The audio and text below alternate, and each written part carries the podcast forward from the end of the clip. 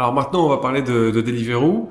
Est-ce que tu peux euh, rappeler à nos auditeurs la proposition de valeur et nous dire aussi quels sont les, gros enjeux euh, des, six prochains mois jusqu'à la fin de l'année, grosso modo? Alors Deliveroo, la proposition de valeur, c'est qu'on est spécialisé dans la livraison de nourriture, de gastronomie à domicile, que depuis 2020 euh, et la crise euh, du Covid, on a aussi vu une opportunité qui était de se dire on peut faire des courses de proximité pour euh, les consommateurs consommatrices. Mhm. Clairement, il y a il y a un service à aller chercher dessus et c'est un service qu'on a vraiment développé et vraiment poussé qui représente aujourd'hui plus de 10% du chiffre d'affaires de Deliveroo Monde euh, dans son ensemble. Donc ça, ça a bien développé. Donc à la fois les restaurants et les courses, ça reste bien évidemment principalement les restaurants et on veut apporter ce service euh, aux consommateurs consommatrices sur le territoire français qu'on ne couvre pas aujourd'hui à 100% encore. Donc pour ta question par la suite, c'est quels sont nos nos, nos, nos, volontés euh, de développement pour euh, la fin d'année, ça, ça en fera partie, euh, dans un service qui est irréprochable. Et ça, c'est important. Euh, C'est-à-dire que je pense que c'est relativement simple de livrer et de faire de la livraison. Ouais. Maintenant, de se tenir à faire de la livraison qui soit conforme aux besoins du client et à la volonté du client de ce qu'il a mis ou ce qu'elle a mis dans son panier, euh, c'est beaucoup plus difficile. Il faut qu'il y ait les bons items, la bonne pizza ou les bons œufs maillots de chez Bouillon avec le bon contenant qui arrive d'une façon conforme aussi ouais. et pas retourné, qui arrive dans des temps et des délais qui sont estimés. Ma promesse de vente, c'est aussi de me dire que je me fais livrer dans 20 minutes parce que je le vois avant de faire ma transaction. Donc, il faut que je me tienne à ce, à ce délai. Euh, et il faut que ça puisse arriver chaud aussi. Si c'est euh, si c'est des plats chauds, hmm. euh, froid, si c'est du surgelé ou autre. Mais toute la complexité est là-dessus en fait. Dans, dans le service, j'englobe tout ça. Donc voilà, notre proposition de valeur, c'est se tenir à ce service qui, quand vous ne l'avez jamais essayé et que vous l'essayez pour une première fois, c'est quand même assez bluffant de se dire, je peux depuis chez moi, en quelques clics, me faire livrer plus ou moins tous les types de restaurants que je veux dans une grande partie, sur une grande partie du territoire français, euh, selon mes envies du moment sur quasiment 100% de la journée. Hmm. Et, et, ça, ça a beaucoup changé. Peut-être qu'on pourra en reparler. C'est que historiquement, avant la, la Covid, c'était euh, deux pics de consommation, le déjeuner et le dîner.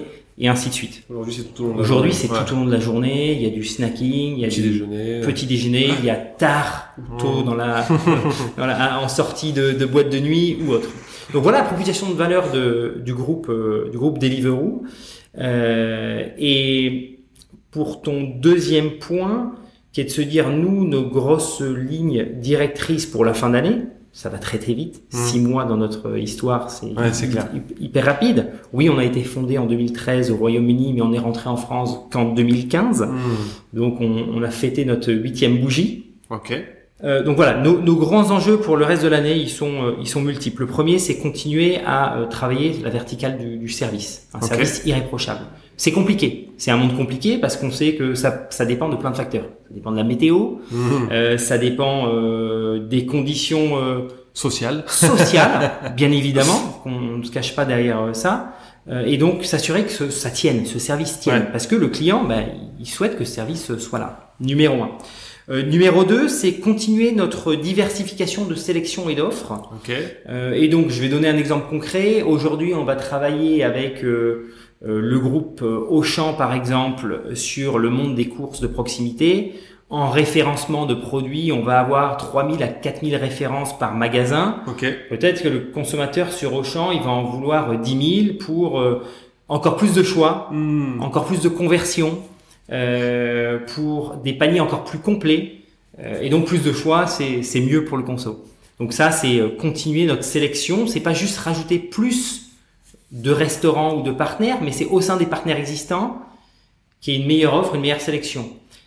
Troisième pilier, dans le contexte actuel, inflationniste, Hmm. tout de même, parce Ouais. qu'on est, on est toujours dans ce Ouais, contexte-là, euh, c'est comment on peut continuer à devenir, à rester un service qui soit accessible pour tout le monde. Et donc là, la proposition de valeur, axée sur la valeur, est importante. Le prix, mais aussi le rapport qualité-prix. Qu'est-ce que j'ai dans mon sac de livraison et quel, quel est ce prix justement Euh, et quand on voit que naturellement les restaurateurs augmentent leurs tarifs sur Deliveroo ou sur les plateformes de manière générale, Ouais. c'est que ce prix naturellement augmente. Hmm. Nous-mêmes, Deliveroo, on a des volontés de- de- de- de- d'augmenter notre chiffre d'affaires, bien Ouais. évidemment, pour euh, être encore plus rentable et trouver le bon équilibre entre rentabilité, part de marché. Hmm.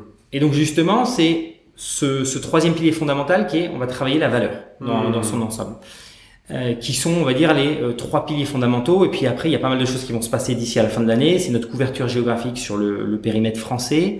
Ok. C'est continuer à développer euh, nos cuisines éditions. Nos cuisines éditions sont des cuisines partagées dans un monde digital et réel, physique, Ok. que nous mettons en location Ok. euh, pour des marques spécifiques. Je te prends l'exemple de Popeyes Ouais. aujourd'hui, qui est une nouvelle marque qui s'implante euh, en France euh, et qui justement n'a pas encore la couverture, n'a pas encore euh, trouvé tout ce qui était euh, site pour exploiter et créer leur restaurant. D'accord. Ils ont euh, ouvert Gare du Nord, mais ils n'ont pas Ouais. la couverture géographique de Paris et donc ils vont aller euh, frapper à la porte de Deliveroo sur Courbevoie, sur Saint-Ouen, sur Bagneux et sur Ivry Ok. pour permettre- rayonner, euh, pour rayonner sur l'ensemble de la couverture Oh. parisienne et vraiment apporter cette proposition de valeur aux franciliens Ok. euh, pour leur nourriture et pour leur développement. Et en parallèle, ils travaillent sur leur propre développement, de trouver les bonnes cuisines, les bons restaurants. Mais ça, ça leur permet vraiment d'être une rampe de lancement pour rentrer sur le marché français, si tu veux. Donc ça, c'est également une brique importante de euh, ce qu'on va continuer à faire sur la, la deuxième partie d'année euh, 2023. Ok, bon, hyper intéressant. Tu commençais à parler du marché là il y a quelques instants. Qu'est-ce que vous continuez de faire euh, mieux que la concurrence? Alors on va pas citer tous vos concurrents, mais c'est quoi vos avantages concurrentiels euh, forts euh? La concurrence, elle est multiple, en fait. Euh, Mm. euh, on, on pourrait résumer la concurrence à un ou deux acteurs qui Mm. font des choses similaires à ce qu'on peut faire aujourd'hui. Ouais. Cependant, euh, il faut se placer à la place du consommateur, et le consommateur, il a faim. Aussi simple que ça. Et nos concurrents sont toutes ces actes, tous ces acteurs et ces actrices-là qui répondent aux besoins de l'estomac. Mhm. Donc ça peut être ton commerce de proximité en bas, ça peut être ton Monoprix qui propose une salade, ton concurrent, ça Mm. peut être ton euh,